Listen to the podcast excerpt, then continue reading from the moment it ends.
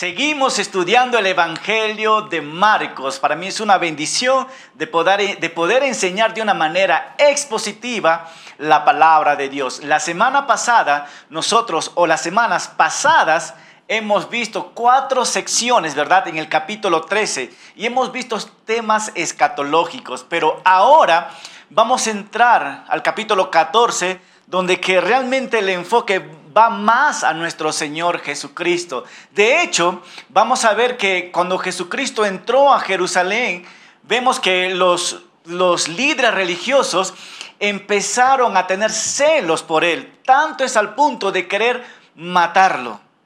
Hoy vamos a estar viendo a una mujer, a una mujer que, que vio a Jesucristo y que va a querer mostrar su amor.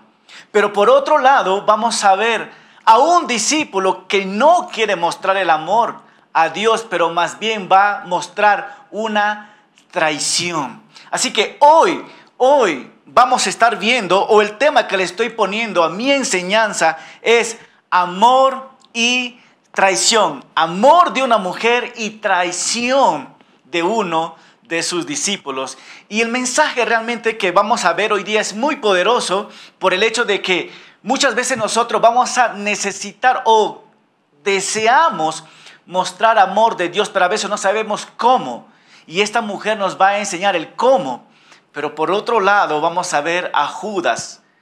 A lo mejor tenemos algo de Judas nosotros, ¿verdad? Así Así que vamos a ver qué nos va a enseñar hoy la palabra de Dios. Así que te invito por favor a abrir tu Biblia a Marcos capítulo 14, versículo 1 al 25. Así que aquí, estás, aquí están algunas observaciones que vamos a estar viendo en estos primeros 25 versos. La primera observación es el plan de matar a Jesús. ¿Por qué los religiosos quieren matar a Jesús? La segunda observación que vamos a estar viendo es dando lo más valioso. ¿A quién? A Jesús. ¿Qué puedo dar? Algo que yo tengo a Jesús. Así que una mujer, si eres una mujer que nos estás viendo en este momento, te vas a identificar, pero vas a hacerte esta pregunta. ¿Qué puedes dar a Jesús? Y esta mujer nos va a enseñar qué dio ella para mostrar su amor. Y por último, vamos a ver traicionando a Jesús. Como dije, vamos a ver a Judas. Y Jesús va a hacer una pregunta. Alguien de ustedes me va a traicionar. Y todos se preguntaron, incluyendo Judas, ¿seré yo? ¿Seré yo? Así que vamos a leer los primeros nueve versículos y luego oramos y nos metemos para enriquecernos de la palabra de Dios. ¿Ok? Versículo 1 del capítulo 14 nos dice así la palabra de Dios. Faltaban dos días para la Pascua y para la fiesta de los panes sin levadura. Por medio de engaño, los principales sacerdotes y los escribas buscaban la manera de arrestar a Jesús. ¿Para qué? Para matarlo. Pero decían, no lo haremos durante la fiesta para que no se alborote el pueblo. Versículo 3. Mientras Jesús estaba en Betania, sentado en la mesa de, la, eh, sentado en la mesa de Simón el leproso, llegó una mujer. Llevaba esta un vaso de alabastro con perfume de nardo puro, pero era muy costoso. Rompió el vaso de alabastro y derramó el perfume sobre la cabeza de quién? De Jesús. Algunos de los que estaban allí se enojaron, escucha, internamente y dijeron, ¿por qué se ha desperdiciado así este perfume? Podría haberse vendido por más de 300 denarios y ese dinero haberse dado a los pobres. Y se enojaron mucho contra ella. Pero Jesús dijo, déjenle tranquila. ¿Por qué la molestan? Ella ha efectuado en mí una buena obra. A los pobres siempre los tendrán entre ustedes y cuando quieran podrán hacer algo por ellos o algo bueno, pero a mí no siempre me tendrán. Esta mujer ha hecho lo que pudo, se ha anticipado a ungir mi cuerpo para la sepultura. De cierto les digo que cualquier, en cualquier parte del mundo donde este evangelio sea proclamado, también se contará lo que esta mujer ha hecho y así será recordada. Amado Padre, una vez más, que tu palabra, Señor, no vuelva vacío. Que todas las personas que nos están escuchando a través de la radio, a través del internet, puedan captar el mensaje, amor o traición. Te pedimos que tú nos diriges y nos hables a cada uno de nosotros. En tu nombre Jesucristo oramos.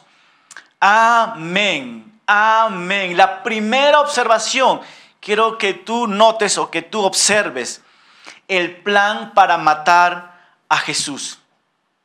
¿Quiénes quieren matar a Jesús? ¿Por qué quieren matarlo? En estos momentos, ¿dónde se encuentra? Jesús se encuentra en estos momentos en Jerusalén. Escucha hermano, a 48 horas de su muerte. Si es a 48 horas de su muerte, esto nos pone un día miércoles. Un día miércoles. Y tú y yo sabemos, desde que entró Jesucristo a Jerusalén, los religiosos, los fariseos, los saduceos, por celos, por envidia, querían matar a Jesús.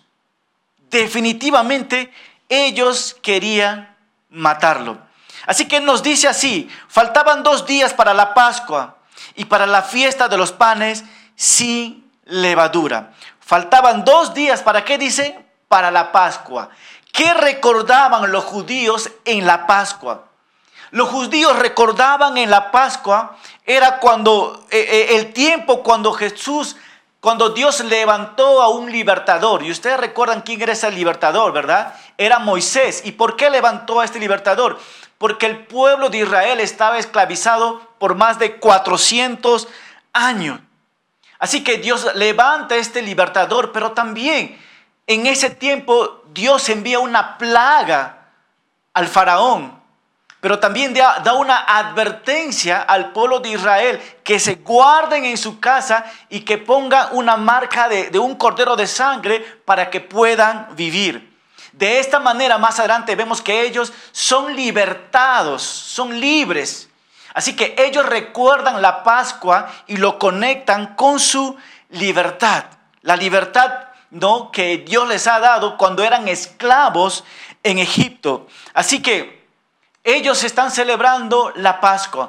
En aquel día, en aquel tiempo, muchos comentaristas nos dicen que no había 500 personas ni mil personas, había como 7 mil personas, o perdón, 7 millones de personas que se iban a la fiesta de la Pascua en Jerusalén. Estos judíos venían de todas partes del mundo para celebrar la Pascua.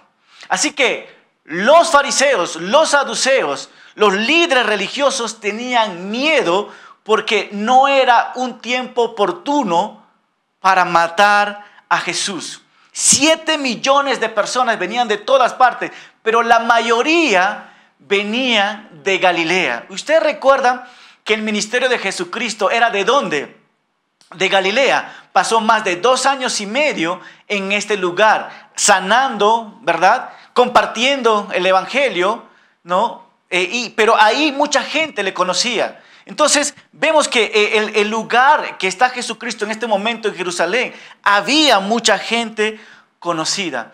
Hablando de la celebración, los judíos tienen tres tipos de celebraciones que son muy marcadas y muy importantes para ellos. Uno es la Pascua, lo cual vamos a estar viendo hoy día. Y número dos es el Pentecostés. Y número tres es la fiesta del tabernáculo.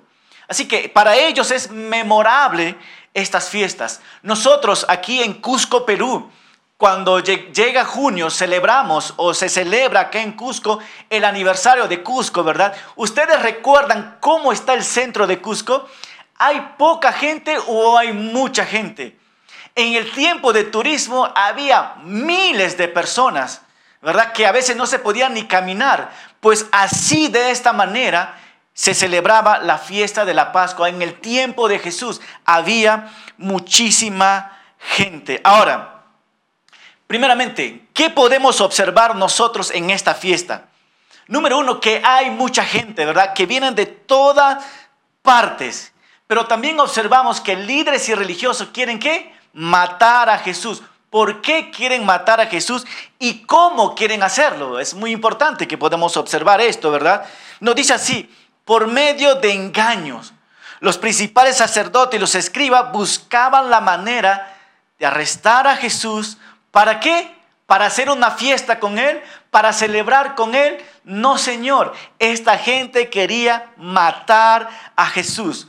Los miembros del Sanedrín se reunieron para planificar y destruir a nuestro Señor Jesucristo. Ellos ya habían decidido, ya estaba determinado, pero, pero, tenían miedo.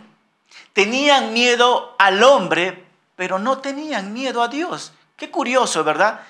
A la gente tenía miedo que les iban a atacar a ellos, pero no temían miedo o no tenían miedo a Dios. Así que ellos realmente ya habían maquinado cómo matar a Jesús, pero estaban buscando la oportunidad y la estrategia de cómo hacerlo. Así, mientras que esta situación está pasando en Jerusalén, ahora quiero llevarles a otro lugar. En, en, este lugar que vamos a ver en estos momentos, vamos a ver a Jesús en una familia, en un hogar y con un grupo de personas. Pero ahí se va a aparecer una mujer. Así que nuestra segunda observación para poder aplicar es dando lo más valioso a Jesús. Dando lo más valioso a Jesús. ¿Qué puedo dar? ¿O qué puedes dar tú de lo que tienes en este momento? ¿Qué darías si tuvieras en este momento sabiendo que Jesús te va a visitar? ¿Qué darías a Jesús? Solamente para pensar en estos momentos.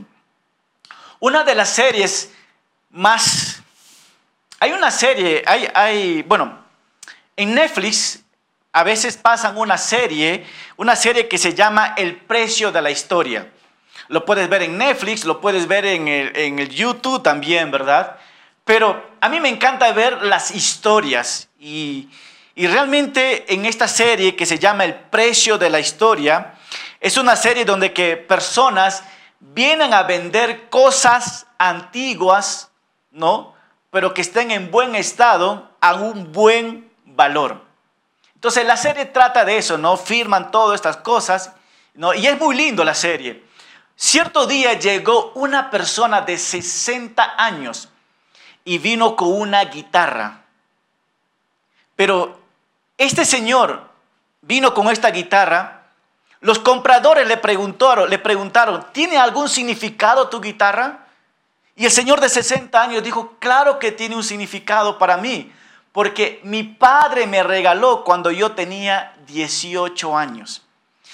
Y, el anciano recordaba, y él recordaba de esta manera, cuando su papá le dio este regalo, él recordaba esto, ¿no? Que cuando quieras venderlo, a la persona que te va a comprar, solamente dile que mire la fecha y quién tocó esta guitarra.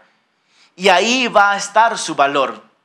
Entonces, el señor, el anciano de 60 años, ¿no? Cuando vieron que estos hombres estaban burlando de su guitarra, él les mostró la guitarra a ellos y también les mostró la fecha y quién había tocado esta guitarra. El anciano pensaba vender esta guitarra a 10 mil dólares, fíjate en esto, ¿ah? y cuando estos compradores vieron la guitarra, el año y quién lo tocó, estos hombres ofrecieron al anciano 120 mil dólares. Wow, imagínate esto, de 10 mil dólares a 120 mil dólares era un precio altísimo. Entonces el anciano estaba muy feliz y se acercó a preguntar a, los, a los que iban a comprar. Y le dijo, realmente dime la verdad, ¿cuál es el valor que tiene esta guitarra? Estos hombres dijeron, es muy simple, la guitarra no tiene mucho valor, pero sí el año y la persona quien lo tocó. Ahí está su valor. Entonces el anciano estaba feliz, pero al saber ese monto, no decidió venderlo a estas personas. Así que él regresó a su casa porque la semana siguiente iba a ser la boda de su hijo. El anciano era un hombre realmente muy humilde, pero que no tenía nada que regalar a su hijo por su boda. Así que ese día el anciano va a la boda de su hijo y su hijo era uno de los buenos músicos también. Entonces se acerca a su hijo, le mira a los ojos y le dice, no tengo nada más que ofrecerte, solamente tengo esta guitarra. El hijo, al ver que es lo único valor que tiene su padre, el hijo lo abrazó y le dijo, no puedes hacer esto, es todo lo que tú tienes. Y el padre le dijo, yo ofrezco lo mejor que tengo porque yo te amo. Y los dos se abrazaron en estos momentos porque el hijo recibió el mejor regalo de su vida. Porque no solamente el padre le estaba dando con mucho amor, sino que tenía un precio muy alto. Hermanos, si yo te pregunto en estos momentos, ¿cuál sería ¿Cuál de tus posiciones serían lo, el más valioso que tienes? Si tú estás en tu casa en estos momentos, mira al costado y vea cuál es el que tiene más valor para ti, ¿verdad? Y dos, si estás dispuesto a dar esta cosa de más valor a alguien. Bueno, pues hoy estamos entrando a una historia de una mujer que va a dar algo de muchísimo valor ¿A quién? A nuestro Señor Jesucristo. Así que la primera pregunta de observación que podemos hacernos es, ¿dónde está Jesús en estos momentos? ¿En la casa de quién estaba? ¿Quién llegó? ¿Y quién es esta mujer? Así que podemos ver rápidamente. Jesús estaba ¿dónde? En Betania. Y Marcos nos lleva a nueve, nueve kilómetros antes de llegar a Jerusalén se encontraba la ciudad o el pueblo de Betania. Allí Jesús tenía distintos tipos de amigos que confortaron su alma de Jesús. ¿Verdad? Jesús estaba completamente feliz, feliz en esta casa. ¿Y en la casa de quién estaba? La Biblia, la Biblia nos dice que estaba en la casa de Simón el leproso. Simón el leproso antes tenía lepra, pero que ahora no tiene. Pues ¿quién lo sanó? Adivine, pues nuestro Señor Jesucristo. Así que Simón le invitó a la casa de Jesucristo, eh, a la casa de, a la casa de Simón. Simón invitó a su casa realmente, ¿no? ¿Para qué? Para comer con Jesucristo. Pero ¿quién llegó en ese momento? Nos dice que llegó una mujer. ¿Y quién es esta mujer? El Evangelio de Juan nos registra que es Marta. Marta es la hermana de quién? De Lázaro. Perdón, no es Marta. La que entra, la mujer, se llama María. Una vez más, ¿cómo se llama? María. María era la hermana, la hermana de Lázaro y de Marta. Y vemos que María realmente entra a la casa y María tenía una buena razón para estar contento y alegre y demostrar su amor a Jesucristo. Ahora, quiero que te imagines en un momento. Yo me encanta comer en familia. De hecho, mi mamá está aquí en la ciudad de Cusco. Y mi mamá cocina riquísimo. Mi esposa también. Pero mira, a mí me encanta estar en la mesa y comer con las personas con quien tú amas. Yo amo mucho a mi esposa, amo mucho a mi hermana, amo mucho a mi mamá. Mis hijos están alrededor y para mí es una felicidad poder comer juntos. Es un tiempo de alegría, es un tiempo de preguntas, es un tiempo de, de disfrutar. Pero nada se compara lo que está pasando en este momento Simón el leproso, María a lo mejor Lázaro también estaba ahí, a lo mejor Marta también estaba ahí, y más sus discípulos que estaban a su alrededor. Yo me imagino que fue un tiempo de alegría. Todos querían honrar a Jesucristo. todos querían tener una comunión con Él. Pues ¿quién no quiere, verdad? ¿Quién no quiere esto? Así que cada uno de ellos expresaba, expresaba su amor hacia Jesús. ¿Cómo? Simón el leproso expresaba su amor a Jesús abriendo su casa. Seguramente la esposa expresaba su amor cocinando para Jesús. Los discípulos seguramente expresaban su amor a estar con Él. Pero cada uno expresaba su amor. Pero, pero, pero, María va a hacer algo diferente donde que va a marcar, ¡pum!, el corazón de nuestro Señor Jesucristo. ¿Qué cosa diferente? ¿Qué cosa diferente va a ser María? ¿Verdad? Pero antes de hablar un poquito de eso, ¿qué cosa diferente harías tú, nuevamente, si Jesucristo viniese a visitarte? Algo fuera de lo normal, ¿qué harías? Pues en este caso vamos a ver a María, no, que va a dar a conocer su amor y su devoción a Jesús. María conocía a Jesús bien, pero Jesús conocía más a María y Jesús sabía qué cosa iba a hacer ella o qué cosa estaba pensando María. Jesús lo sabía. Entonces, ¿qué hizo María por Jesús? ¿O qué hizo la mujer por Jesús? Yo me imagino por un momento, me gusta utilizar la imaginación. Yo me imagino que María está ahí, observando, viendo cómo come, cómo se ríen. Y por un momento ella sale, va a su casa y va en su casa y va a buscar en los lugares donde que guardan las cosas más valiosas. Y ahí va y encuentra y viene corriendo y, abre la puerta y empieza a ofrecer lo más valioso que ella tenía. Pero antes de, de, ella entregar lo más valioso que ella tenía, yo nuevamente quiero imaginarme que ella abrió la puerta, se paró ahí y está esperando el momento para actuar y echar el perfume ¿verdad? Un perfume de mucho valor que vamos a ver.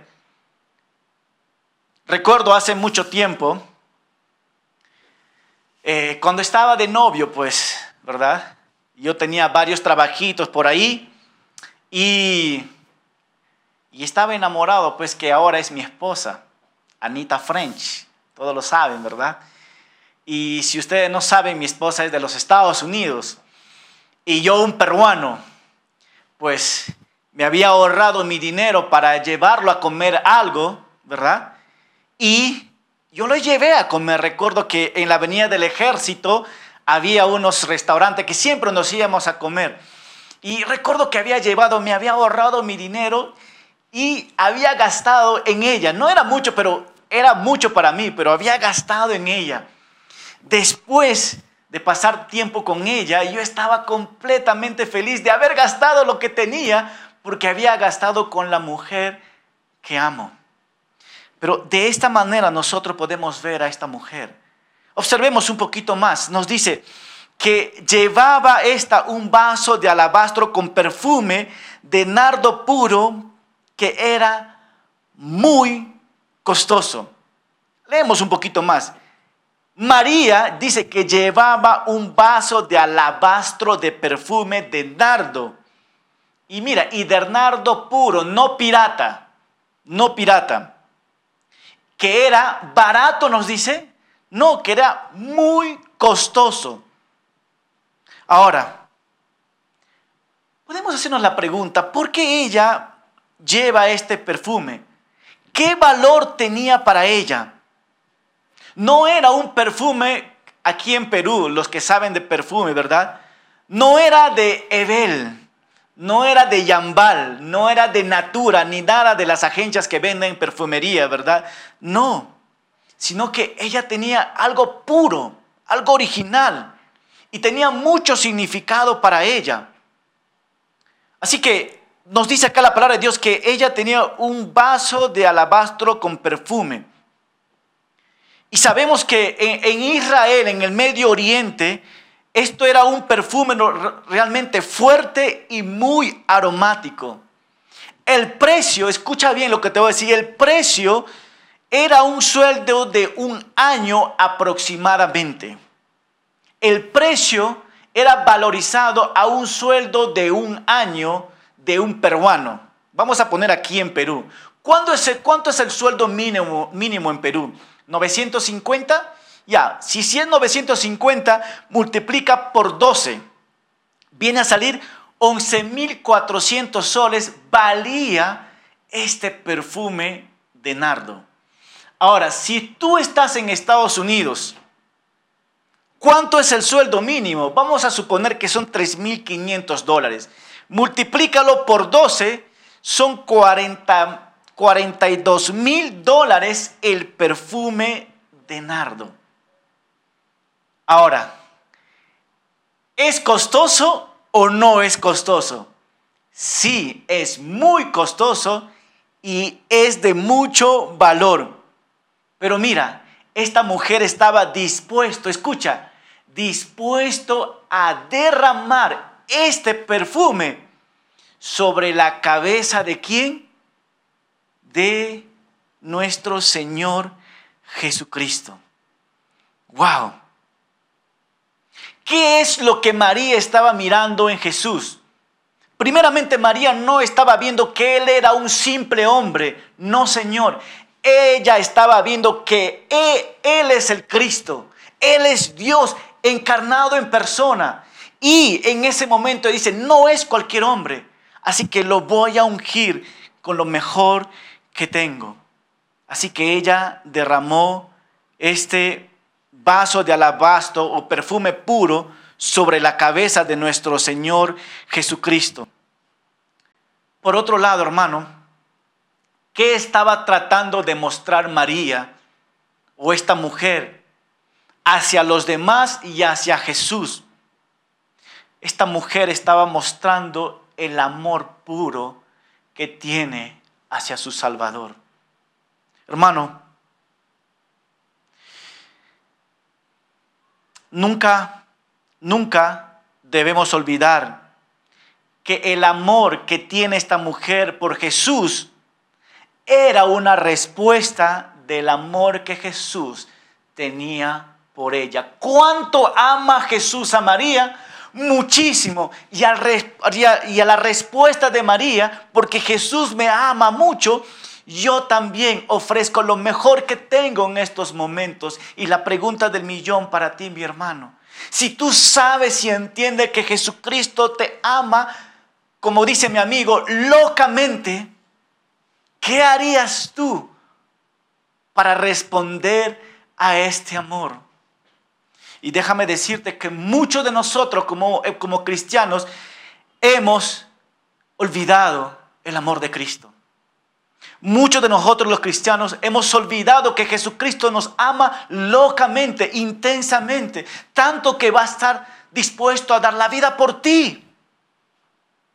Como siempre recordamos este pasaje, porque de tal manera amó Dios al mundo que dio, ofreció a quien? A su Hijo. Si yo sé cuánto me ama Dios, ¿qué estoy dispuesto a dar? María entendía esto. Y te hago la pregunta, mi hermano, en estos tiempos de pandemia, donde que no se puede congregar, donde que nos conectamos en online, ¿cómo muestras tu amor a Dios? ¿Cómo muestras tu amor a Jesucristo? ¿Qué estás dispuesto a dar por Él? Acuérdate que Jesús vio a María. En estos tiempos también Dios está viendo lo que hacemos. Pero continuamos con la historia. Vamos a ver la reacción la reacción de estos hombres. Mira, versículo 4. ¿Qué nos dice el, versículo 4? Algunos de los que estaban, perdón, algunos de los que allí estaban, mira, se alegraron, nos dice. ¿Se alegraron estas personas? No, se enojaron, mira, internamente y dijeron, ¿por qué se ha desperdiciado así este perfume? podría haberse vendido por más de 300 días de sueldo y ese dinero haberse dado a los pobres. Y escucha, mira que dice, y se enojaron mucho contra ella. Wow, observemos un momento. Algunos se enojaron. ¿Quiénes se enojaron? Lo más triste, lo más triste que nosotros podemos ver a través de los demás evangelios eran que algunos de los discípulos, Judas y otras personas, son los que empezaron a enojarse. Y la pregunta que hacemos nosotros, ¿por qué una persona se enoja? ¿O por qué ellos se enojaron? ¿Por qué? Porque a los ojos de estos hombres, el perfume y la acción que ella estaba haciendo era un desperdicio. Cada uno de ellos miraba el aceite, el perfume que caía sobre la cabeza de Jesús. Y ellos llegaron a la conclusión que era un desperdicio echar este perfume sobre la cabeza de Jesús. Así que ellos vieron que esto era un desperdicio. Es decir, ellos llegaron a la conclusión que esta mujer estaba botando dinero por este perfume al echar a nuestro Señor Jesucristo. Esta mujer está, está tirando, vamos a poner un ejemplo, 11 mil soles sobre la cabeza de Jesús. Si vamos en Estados Unidos, esta mujer está tirando 42 mil dólares sobre la cabeza de Jesús. Eso es lo que ellos estaban pensando. Entonces, ¿cuál fue la conclusión de ellos? Ese dinero se hubiera dado, ¿a quién dice? A los pobres. Fíjate que utilizan la teología para, ¿para qué? Para que ellos mismos tengan una justificación a su mal corazón. Wow. Están, eh, o sea, es algo bueno, sí debería darse a los pobres, pero no sabe con quién estás en estos momentos. Ahora, estos hombres están hablando. Ahora, imagínate por un momento en la mente de María. ¿Me habré equivocado al echarlo? Me imagino que María a lo mejor estaba asustada. Pero en ese momento, nuestro Señor Jesucristo, bingo, va a actuar. ¿Qué dice? Déjenla tranquila. ¿Qué dice? Déjenle que tranquila. Uno, dos, ¿por qué le molestan? Y Jesús dice, ella ha afectuado, efectuado en mí una buena obra. Los discípulos y Judas miraron la obra de la mujer como un desperdicio, más, más Jesús no. Jesús lo consideró como una buena obra. Escucha hermano, y tú y yo debemos de entender, cuando nosotros estamos sirviendo a Jesús con todo nuestro corazón, Jesús está viendo que esta obra es buena lo que estamos haciendo. Por más que la gente nos critique o por más que la gente utilice una teología bíblica para mostrar sus argumentos para querer tumbarte. ¿Cuántas veces las personas me han dicho, Pastor Darwin, mira, sabes que no deberías estar haciendo esto y mejor deberías estar, eh, entregar esto a los pobres? Bueno, pues sí, deberíamos hacer esto, pero esto no es el enfoque principal, ¿verdad? El Señor Jesucristo le dice, buena obra has hecho. Y la palabra bueno, acá hay dos términos en el griego. Uno es ágatos. Y esta palabra ágatos significa realmente es bueno la cosa que estás haciendo. Pero hay otra palabra en el griego que se llama kalos. Y, esta palabra calo describe que no solamente es bueno lo que hace, pero es excelentemente bueno.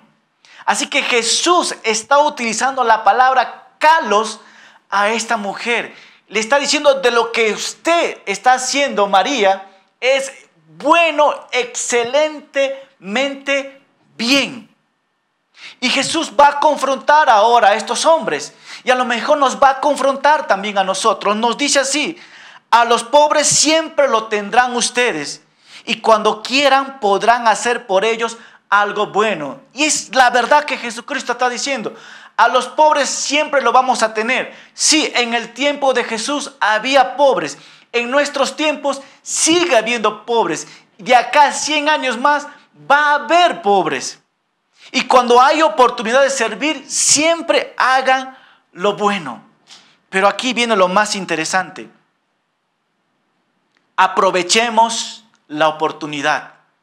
Aprovechemos la oportunidad. Escucha lo que te voy a decir. Hoy o en nuestras vidas hay oportunidades que deben ser aprovechadas según llegue el momento. Porque puede ser que nunca más lleguen a presentarse estas oportunidades. Jesús dice así, pero a mí no siempre me tendrán. Y es verdad, los pobres siempre vamos a tener, pero a Jesús siempre lo van a tener ellos. ¿Qué piensan ustedes? Es una pregunta retórica. No, no siempre lo vamos a tener. Así que Jesús estaba diciendo que hay oportunidades únicas para servirle a Él. Y esta mujer, María, está aprovechando esta oportunidad de servirle de una manera increíble. Wow. Entonces, hermanos, rápidamente, ¿qué aprendemos nosotros en estos pasajes? Primeramente, que Jesús estaba estableciendo prioridades. ¿Qué estaba estableciendo Jesús? Prioridades. Prioridades que debemos de, de tener en nuestras vidas. Escucha, el mundo piensa normalmente que en lugar de honrar al Señor, la iglesia debe estar haciendo ayuda social. Así lo que piensa el mundo. El mundo piensa que la iglesia no debe de estar honrando a Dios, sino que debe estar haciendo la ayuda social. Aquí Jesús está poniendo la prioridad. Mira, las cosas son así. Primero soy yo y después son la ayuda social. Por eso hay tantas ONGs con un tip de cristianos. Siempre están ayudando, pero su corazón está totalmente lejos de Dios. Y Dios está poniendo las prioridades en orden. Yo soy primero y en base a eso puedes ayudar a tu prójimo, ¿no? Así que todos estos pasajes nos están enseñando que el cristiano debe colocar en primer lugar a Dios en su vida, al amar a Dios, en buscar a Dios en, su vida, pero sin olvidar que las buenas obras al prójimo también agrada a Dios, pero siempre hay un orden. Así que el Señor dice, por lo tanto, es bueno y necesario la ayuda o la acción social, pero nunca, escucha, pero nunca antes por encima de la adoración y la prioridad con Dios. Versículo 9. De cierto les digo que en cualquier parte, vamos a leer una vez más, versículo 9. De cierto les digo que en cualquier parte del mundo donde este evangelio sea proclamado, escucha, también se contará lo que esta mujer ha hecho y así será recordada. Lo que hizo María, bingo, selló el corazón de Jesús al decir estas palabras impresionantes. Nos dice, también será, se contará, también se hablará, también se comunicará, también se dirá esta historia de esta mujer. Eso es lo que está diciendo Jesús, Jesús, ¿verdad? Y sí es verdad, hermano. Ya pasaron más de dos mil años y hoy se está contando esta hermosa historia aquí en la ciudad de Cusco. Esta historia se está contando en Perú. Esta historia a través del Internet se está escuchando en Colombia, en Ecuador, en Centroamérica, en Costa Rica, en México, en Estados Unidos, en Texas, en N lugar. Esta historia, mientras que me estás escuchando en este momento, esta historia se está compartiendo de lo que hizo esta mujer. Un comentarista dice de esta manera, la fragancia de aquel perfume de María que María derramó sobre Jesús sigue llegando hasta nuestros días. Hermanos, ¿qué hizo esta mujer que tú y yo debemos de aprender? ¿Sabe qué hizo esta mujer? Sirvió a Jesús como basado en su amor, sin importar el costo. Sirvió a Jesús basado en su amor que ella tiene por él, sin importar el costo, dispuesto a servir al maestro. Hebreos 6:10 nos dice, porque Dios no es injusto para olvidar vuestras obras y el trabajo de amor que habéis mostrado hacia su nombre, habiendo servido a los santos y sirviéndoles aún. Entonces, hermano, quiero ir cerrando porque ya el tiempo me ha ganado. Con esta pregunta, ¿con qué acción o actitud serás recordado delante de los ojos de Dios?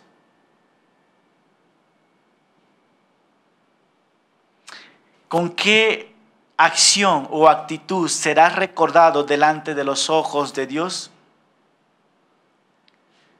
Hemos visto a María, ella está siendo recordado por esta acción que ella mostró, el servir al maestro, en dar lo mejor que tiene. Pero en estos momentos, tú que me estás escuchando, hermano o hermana en Cristo, ¿qué acción o qué actitud deberían ser recordadas si Jesús viese tu vida en estos momentos? ¿Con qué acción? Quédate en la mente. Y quiero ir terminando en unas aplicaciones rápidamente, ¿verdad? E, e, el tiempo me ha ganado y la próxima semana vamos a estar viendo lo, que falta. Pero el tema que hemos visto nosotros era amor y traición. Creo que tengo unos minutos más, ¿no? Quiero hablar un poquito de Judas, el versículo 10 y 11. Nos dice así, Judas Iscariote, que era uno de los doce, fue a hablar con los principales sacerdotes para entregarle a Jesús. Y cuando ellos lo oyeron, se alegraron y prometieron darle dinero. Y Judas comenzó a buscar el mejor momento de entregarlo. La traición de Judas. Judas está planificando en estos momentos cómo traicionar a Jesús. Judas Iscariote Judas Iscariote puede, puede estar tan cerca de él, o sea, de Jesús, que al mismo tiempo estar tan lejos de él a través de su corazón. Pero eso era la vida marcada de Judas. De hecho, Mateo 26, 15 nos dice que Judas comenzó a negociar con Jesús. ¿Cuánto me das para yo entregarte a Jesús? La ambición de este hombre, la motivación de Judas era la codicia. Y cuando los principales sacerdotes decidieron, escucharon a Judas, ellos tomaron una decisión. Nos dice así, cuando ellos lo oyeron, se alegraron y prometieron darle dinero. Wow. Judas estaba negociando con Jesús, ¿cuánto me das? Y ellos decidieron, ok, te voy a dar lo que me pides, pero tal vez un poco más. Y abrieron los ojos de Judas. En estos momentos los líderes religiosos estaban buscando una oportunidad, estaban buscando una estrategia, pero que a través de Judas ya lo están encontrando. Por eso estos hombres están totalmente felices. Y nosotros podemos preguntarnos, ¿por qué Judas realmente está pensando traicionar a Jesús? ¿Qué impulsó en el corazón de Judas para que realmente querer traicionar o ser un traidor? Primeramente sabemos que Judas era un hombre codicioso. Él tenía mucho amor por el dinero y esto le llevó a cometer una traición. Por otro lado, podemos ver también que Judas nunca había sido un verdadero creyente, nunca había sido un verdadero discípulo. ¿Por qué? Porque él no perseveró.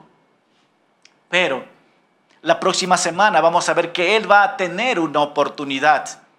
Pero en este momento él está negociando la cabeza de Jesús. Así que rápidamente, dos contrastes entre Judas y María. Mientras que María, María realmente estaba buscando, buscando cómo demostrar su amor a Jesús, Judas estaba buscando la forma cómo vender a Jesús. Mientras que María estaba buscando cómo servir a Jesús, Judas estaba dispuesto a dejar de servir a Jesús. Mientras que María buscaba la forma de acercarse más, más al Cristo, más a Jesús, Judas estaba buscando la forma de alejarse de Jesús. Amor y traición. Y con esto termino, hermano. En medio de la pandemia, en medio de la pandemia, ¿Habrá un pequeño Judas en tu corazón? En medio de la pandemia, ¿tendrás el corazón de esta mujer amoroso? ¿O tendrás el corazón de Judas de alejarte de Dios, de traicionar con tus pecados, de mentir?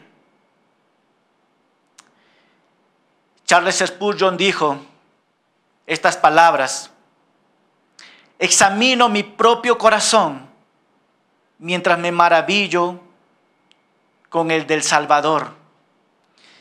¿Por qué? Porque sé que si no fuera por la gracia de Cristo, yo también huiría y lo vendería por unas cuantas monedas. Pero si no fuera por la gracia de Dios llegado a mi vida, yo sería como un Judas. Y la pregunta para nosotros, si no fuera por la gracia de Dios, seríamos como un, Judas, ¿verdad? Pero no solamente necesitamos conocer la gracia de Dios, sino vivir de la gracia de Dios, a no ser que podamos caer como un Judas. Amor y traición. Ama como María amó a Jesucristo. No traiciones como, que, como Judas está empezando a traicionarlo. Amén. Entonces te invito a que ores conmigo, hermano. Amado Padre, te damos gracias una vez más por tu palabra. Enséñanos a amarte más. Y que no tengamos el corazón de Judas, Señor, buscando cómo alejarnos de ti, sino que tengamos el corazón de María, ofreciendo lo mejor que tenemos y ver cómo servirte. Señor, perdona nuestros pecados. Límpianos de todo mal. Y gracias por tu palabra. En Cristo Jesús oramos. Amén.